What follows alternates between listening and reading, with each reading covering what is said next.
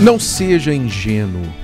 Carnaval é coisa espiritual. E eu vou provar para você. Preste muita atenção, porque você vai ouvir alguns fatos que talvez você não sabia, que talvez você não conhecia. O que está realmente por trás do carnaval? Qual é a espiritualidade por trás do carnaval? Que é algo até curioso, porque quando se fala em carnaval, logo se pensa em festa da carne. Como pode ter espiritualidade por trás de uma festa da carne? É, verdade. É uma, é uma espiritualidade. Não é espiritualidade ligada a Deus, mas é uma espiritualidade. Vamos entender alguns fatos sobre o carnaval. Você, quando pesquisa a origem da palavra, ela vai além de festa da carne pois carnaval, no seu sentido original, quer dizer uma despedida da carne. É uma espécie de festa de solteiro, despedida de solteiro. Você, vou comparar aqui, né? Quando um homem vai casar, então alguns homens, né, que vêm no casamento, agora eu vou ficar fiel a só uma mulher, eu vou sair dessa vida de solteiro, vou deixar os meus amigos, a vida de balada, a vida de namoros e etc. Então, já que eu vou casar mesmo, vou entrar nessa vida de bom marido, então deixa eu ter aqui uma última curtição, uma última curtida como solteiro. Então, criou-se essa ideia de festa do solteiro, despedida do solteiro.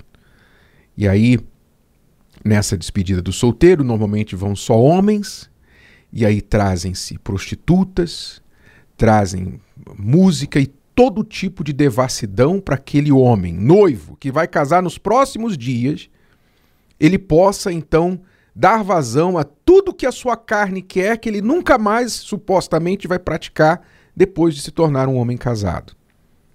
Você entende bem o conceito. Você já deve ter visto isso em filmes e etc. Alguns círculos praticam isso. Muito bem.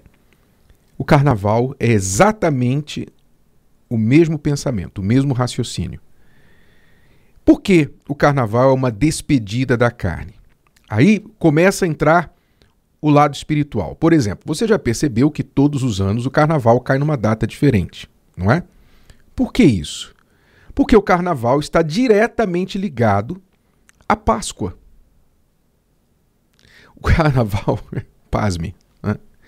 o carnaval está diretamente ligado à Semana Santa. Aliás, isso é um outro fato. Se você olhar no mundo, você vai ver que o carnaval normalmente é comemorado nos países de tradição católica. Porque o carnaval surgiu exatamente nos países desta prática, desta tradição. Por quê? Porque na tradição católica existe a quaresma. Quaresma, ou seja, um período de 40 dias antes da Semana Santa, em que supostamente os fiéis se dedicam à santificação, se dedicam ao jejum, se dedicam a abrir mão de algum prazer.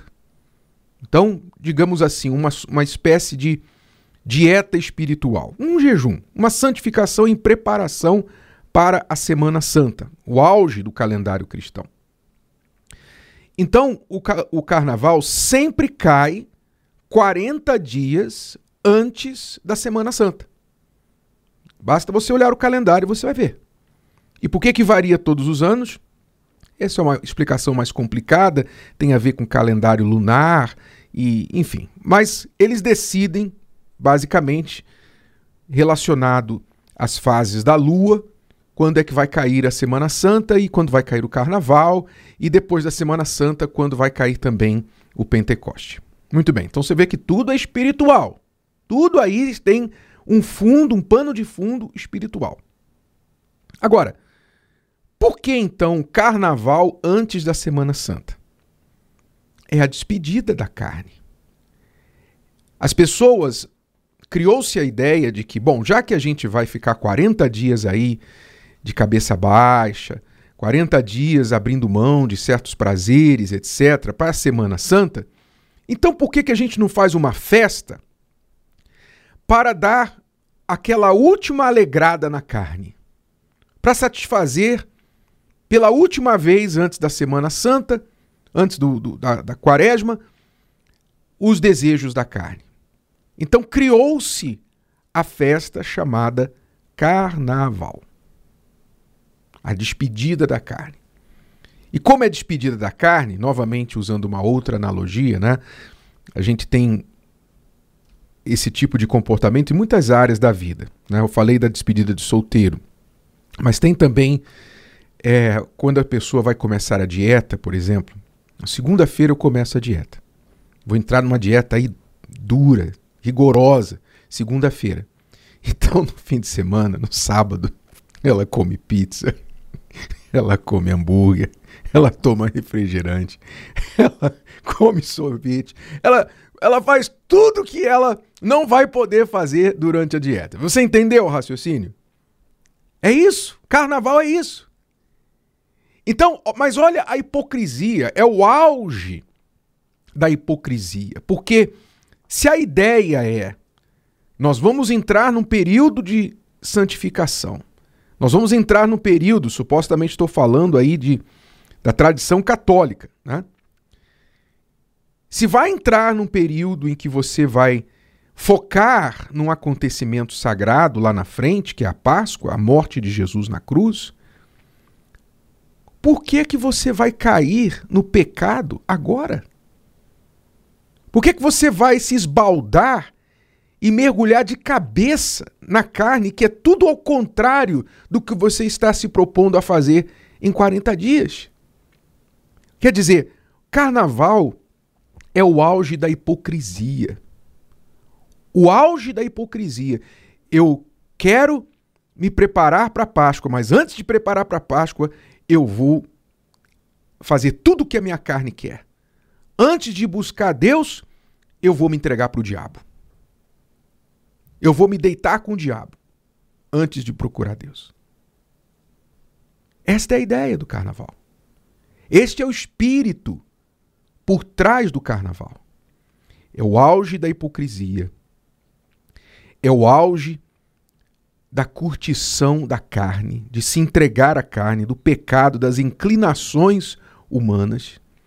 É o auge de tudo que é contrário a Deus. Agora eu lhe pergunto: qual é a mente que você acha que está por trás dessa ideia? Qual a mente? Quem concebeu essa ideia? De onde veio essa ideia? Já que você vai se entregar para Deus, então primeiro se entrega para mim. Deu para entender? Não seja ingênuo.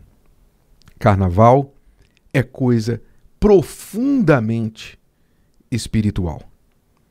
A mente por trás do carnaval é a mente satânica, é a mente diabólica. Não é por acaso que, durante esse período de carnaval, as casas de religião, talvez você saiba ou não, não sabia, mas as casas de religião, as casas de encosto, onde se cultuam as entidades, durante o período de carnaval, essas casas de religião fecham as portas. Elas cessam as suas atividades. Por quê? Porque os espíritos vão para as ruas. E por que os espíritos vão para as ruas? Porque as pessoas estão, mais do que nunca, abrindo seus corpos, abrindo sua vida, sua mente, seu coração, para que esses espíritos possam tomar vantagem desse período e usá-las para satisfazer as suas maldades. Então, é nesse período que acontece tudo mais, tudo de ruim acontece mais. Você vê que o que aumenta no carnaval é o de ruim. Aumenta o lixo na cidade, aumenta prostituição, aumentam adultérios e traições, aumentam os roubos, aumenta a bebedeira, aumenta os acidentes de trânsito, aumenta o número de acidentados nos prontos-socorros, nos hospitais. aumentam gra a gravidez indesejada, aumenta tudo de ruim. Por que, que aumenta? Porque as pessoas, basicamente, elas estão indo para a avenida, elas estão indo para a rua encontrar com os espíritos que também foram para a rua, estão fazendo uma espécie de casamento. As pessoas com os demônios. Então elas estão dizendo para os demônios assim: olha, me usa. Me usa. Pois eu quero agora fazer tudo o que eu sempre tive vontade de fazer e nunca tive a chance. É isso que acontece no carnaval. Por isso, você não deve ser ingênuo e achar que carnaval é meramente cultura popular. Que carnaval é meramente uma festa da alegria. E quem critica está querendo ser um estraga-prazer. Não. Quem tem um pouquinho de conhecimento da história, e o que eu estou falando com você é história, não é da minha cabeça. Verifique, estude, procure saber. Se você entender o quão espiritual é isso, então você vai ter um pouquinho de juízo e vai dizer: meu Deus, longe de mim qualquer coisa que tenha a ver com carnaval. Porque essa é a pergunta. Diante de todo esse passado, esse histórico, de toda essa realidade, que não é passado só não, é presente também, não é? Nada mudou, as coisas só vão piorando ano a ano. Você tem certeza que com tudo isso de pano de fundo por trás do carnaval, você quer ter algum envolvimento com isso? Você tem certeza?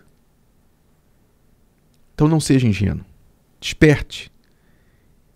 Na próxima mensagem nós vamos continuar sobre isso, falando sobre o que fazer. Talvez você diga, mas eu odeio carnaval, eu não gosto de carnaval. Pois é, mas você é afetado de qualquer forma.